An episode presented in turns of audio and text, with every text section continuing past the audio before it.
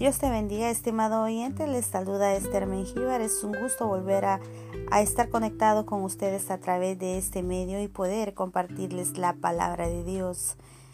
El tema que vamos a estar compartiendo es escogidos para salvar a la descendencia del pueblo de Dios.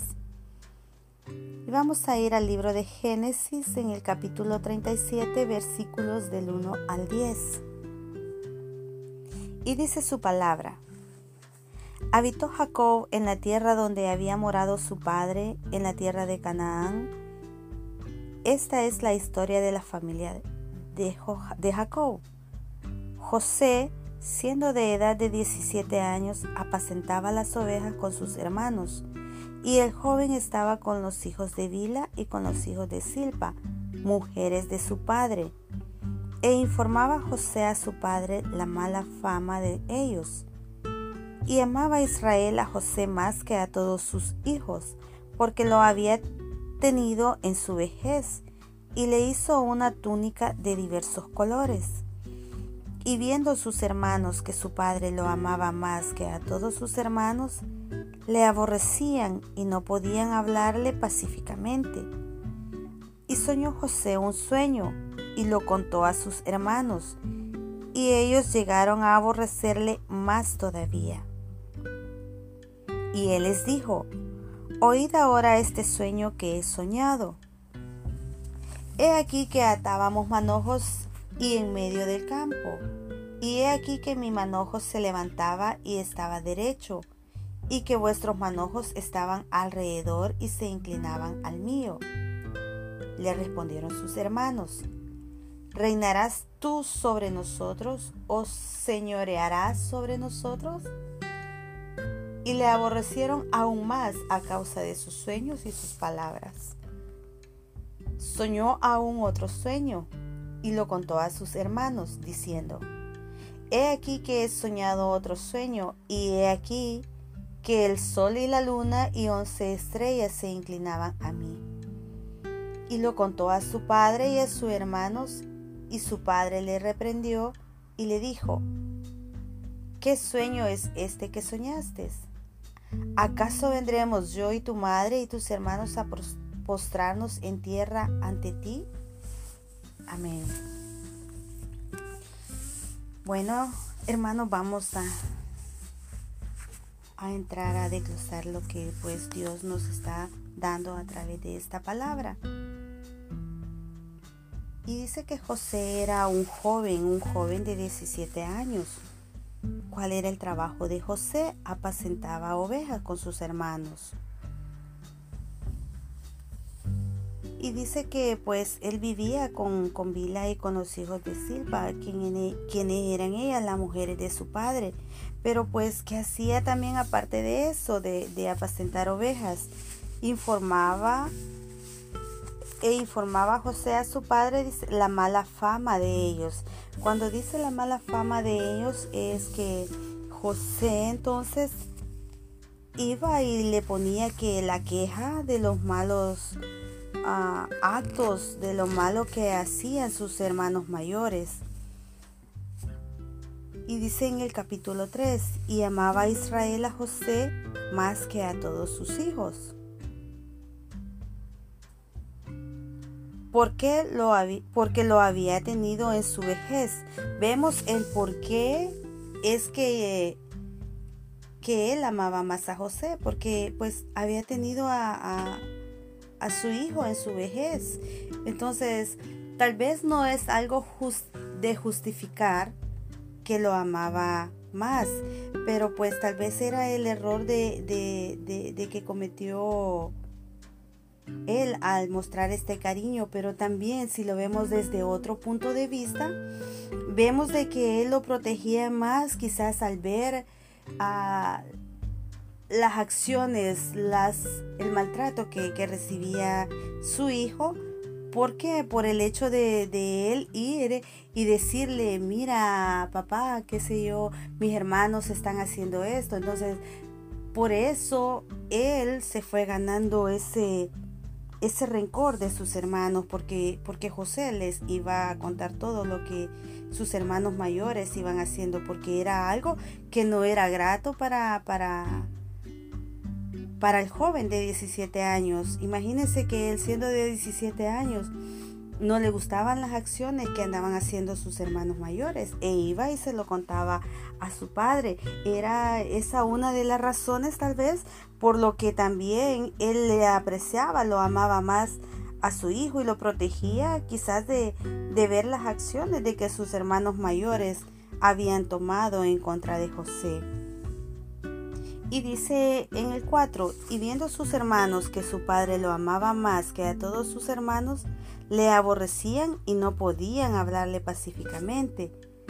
Entonces podemos ver de que era de esos hermanos que, que, pues como familia ya bastante numerosa, no grande, numerosa, pues suele suceder entre los hermanos, suele sentir ese, ese celo, ese, esa envidia que a veces crece, pero pues Dios nos manda a que de que tenemos que levantarnos, de que tenemos que ponernos en pie como padres a, a, no defender, pero sí a estar pendiente de las acciones de nuestros hijos, a estar pendiente de ver que de lo que anda haciendo, pero es responsabilidad de nosotros como padre hacerlo, sino caer en, en andar que, que si mandamos a, al más chiquito para, para que vaya a, cuidar a la hermanita, para que vaya a cuidar al hermano, más si son hembras, a que ve con tu hermana y, y qué hace la hermana. Allá viene y le cuenta a, la madre lo que anda haciendo la, la hermana mayor, ¿verdad? A muchas veces caemos en eso. Entonces, algunas veces que hacen los mayores vienen y dicen, ah, mira, si te doy un dulce o, o esto, vienen y sobornan al más chiquito.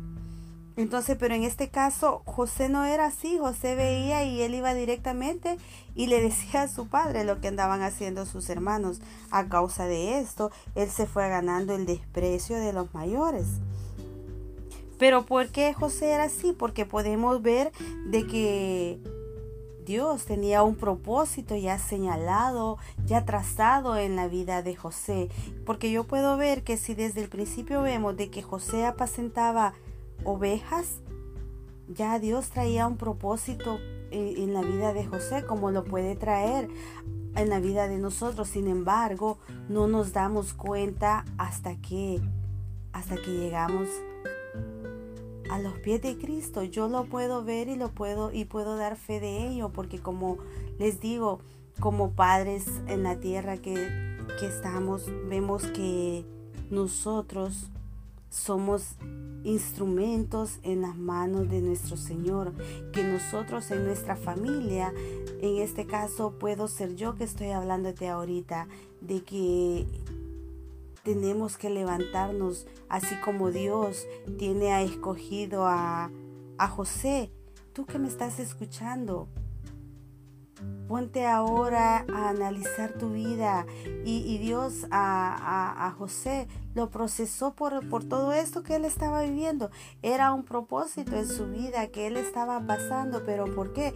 Porque como dice el título, él iba a ser el salvador del pueblo, él iba a ser el salvador de la descendencia de Dios. Entonces Dios ha puesto en nuestras manos una descendencia. ¿Y cuál es esa descendencia?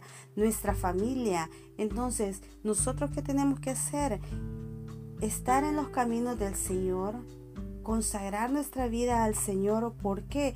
No importa el proceso que hayas pasado, pero Dios te puso un valor único a ti y ese fue desde nuestro nacimiento. Hemos sido creados con ese propósito y si Él nos ha bendecido con una familia es porque como padres debemos de estar al pie del cañón, tomados de la mano del Señor, sobre esa roca y no, no desvanecer, ¿no? aunque caigamos, pero tenemos la certeza, la plena convicción de que Dios nos escucha. Entonces, estimado oyente, yo te invito, no importa por las pruebas que puedas estar pasando, porque Dios siempre va a poner pruebas en tu camino, pero es para sacar lo mejor de ti, para que tú vayas a Él. Y, y si tu familia está flaqueando, si tus hermanos, si tus hijos, si ves que tu casa está ahorita en problema, tú declara la bendición y vas a,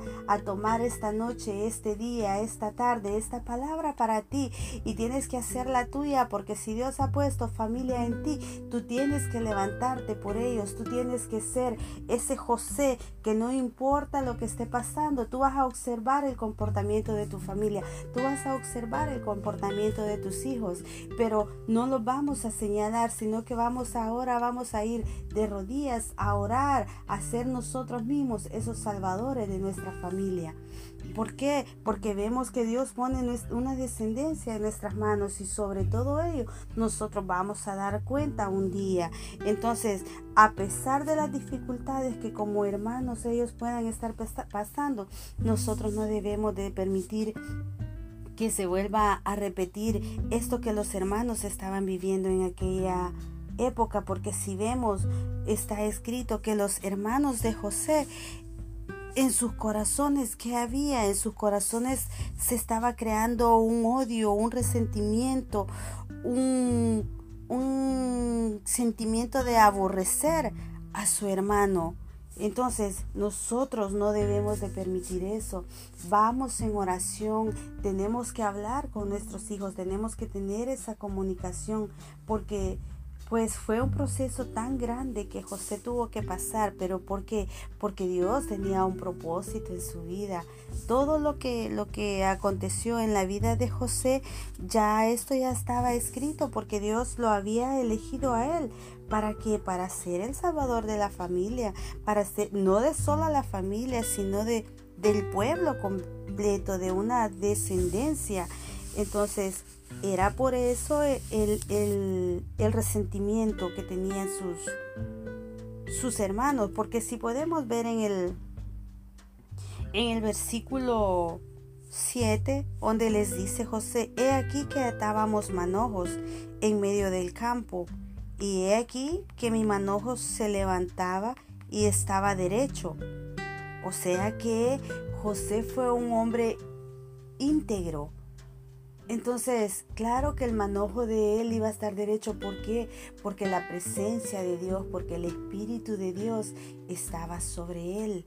Entonces, y que vuestros manojos estaban alrededor y se inclinaban al mío. Entonces, e, era el orgullo de los hermanos, a veces de, el ego, de no querer doblegarse, de no querer pues de rodillas, porque de cierta manera se inclinaban a ellos. ¿Por qué? Porque, porque José estaba lleno de la gracia de, de, Dios desde pequeño. Y entonces eh, ellos eh, con sarcasmo le decían, ¿acaso tú eres el que va a reinar sobre nosotros? ¿Acaso vas a ser tú el que nos señorearás? Entonces el ego de los hermanos por ser el, mayor y veían de menos al más chico. Todo eso, todo ese, ese sentimiento malo que había arraigado el corazón de sus hermanos fue creciendo cada vez más. Entonces dice en el capítulo 9, soñó aún otro sueño y lo contó a sus hermanos diciendo, he aquí que he soñado otro sueño y he aquí que el sol y la luna y once estrellas se inclinaban a mí. Como podemos ver, el sol y la luna en el sueño de José representaban a sus padres. Representaba el sol, su madre era la luna. Eh, al verlo de esa manera eh, simbólica, entonces, de hecho, en el 10 su padre le dice, ¿Qué sueño es este que soñaste? ¿Acaso vendremos yo y tu madre y tus hermanos a postrarnos en tierra? Vemos pues de que lo que está diciendo en el versículo 9 es eso, el sol y la luna, o sea, toda la familia iba a estar postrado, decía él, pero ¿por qué? No iba a estar postrado directamente a, delante de José, sino que iba a ser José el que iba a estar ahí, pero la presencia el espíritu, la cobertura que tenía José era la del Dios vivo. Entonces no era físicamente que iba a ser José, sino que José era ese vaso, José era el instrumento, José era el elegido para que todo esto sucediera, para poder salvar, porque más adelante, ah, si seguimos leyendo todo el el libro acá de Génesis en el 45 dice más adelante de que pues era José eh, cuando este vino la, la, escasez José fue el que dio de comer a sus hermanos pero ¿por qué? porque José imagínense José había pasado tantas atribulaciones, tantos desprecios, tanto, tanto proceso que, que, tuvo que pasar José para poder que, para poder llegar a cumplirse la palabra de Dios. Fue aborrecido por sus hermanos, fue odiado por sus hermanos, recibió maltrato de sus hermanos. Hasta dice la palabra que fue vendido por sus hermanos. Entonces, no importa el proceso que, estés pasando, estimado oyente. No importa que sea lo que esté aconteciendo en tu familia. Esta noche yo te invito a que tú te tomes de, la roca que es Cristo Jesús y declares que tu familia, aunque esté tambaleando, aunque tus hijos por momentos sientas que, que no puedas por las edades, no importa. Ve tú en oración ante nuestro Señor Jesucristo porque Él es el único único que tiene ese propósito para tu vida, pero Él quiere, así como hubo un escogido que fue José, tú seas ese escogido por Dios y ese escogido que va a dar y que va a luchar en que en oración. Él, eres tú el que va a ir de rodilla, eres tú el que va a ir a pedir, abogar por tu familia, pero con la convicción de que tendrás la respuesta del Señor, que seas tú orando por tus hijos, no te canses de orar, no te canses de, de dar gracias a Dios, pero sobre todo Ora por cada uno de tus miembros de tu familia. Ora por tus hijos. Ora por tu esposo. Ora por tus padres.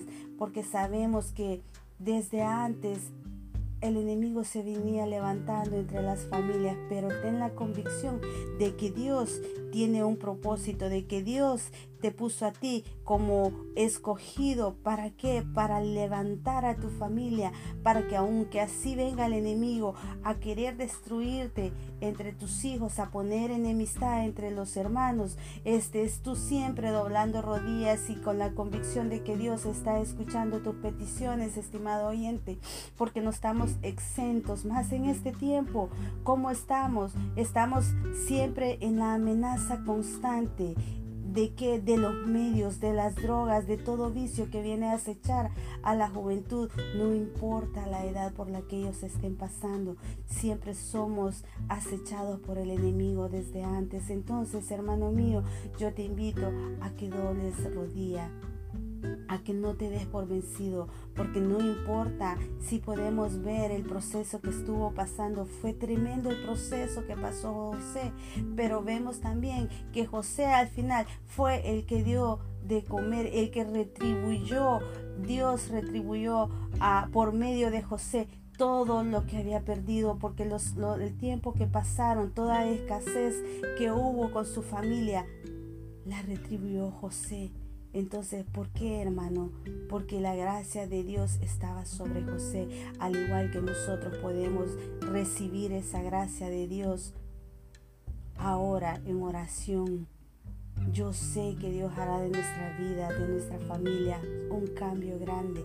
¿Para qué? Para romper con cadenas que venían del pasado, porque siempre la familia ha sido amenazada por el enemigo en querer destruirlas, pero nosotros tenemos la convicción de que en Cristo Jesús somos más que vencedores, porque es la promesa que Él nos ha dado entonces, hermano, yo te invito a que sigamos en conexión, a que no te pierdas cada mensaje que estamos llevando, porque tal vez no somos expertos, porque tal vez estamos iniciándonos en este caminar, en esta en este peregrinar que tenemos que evangelizarte por los medios que sea, hermano mío, pero toma, toma la palabra, haz la tuya.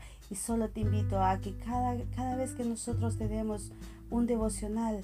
Ve tú y en tu intimidad con Dios, en ese rincón de tu casa, en ese altar que yo te dije en el mensaje anterior, que hagas tú ese altar, pero ese altar de oración.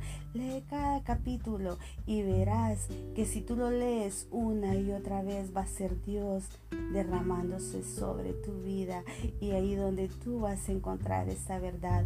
Yo me gozo eternamente de poder compartirles y decirles de que sí doy fe y creo en un Dios de amor, en un Dios de poder que restaura y levanta a nuestras familias, a nuestros hijos, que que como hijos siempre como hermanos van a estar allí, tal vez sintiendo alguna vez, pero no vamos a estar en ese sometimiento que hubo de los hermanos a sentir odio, de querer hasta matarlo, de querer venderlos. No, hermano, luchemos por nuestras familias. Que sea Dios poniendo esa paz en sus vidas, que sea Dios derramando de su amor en cada hermano, en cada familia. Y pues los invito a seguir en sintonía en el próximo capítulo que vamos a estar compartiendo. Que Dios les derrame de sus bendiciones. Los quiero en el nombre de Cristo Jesús.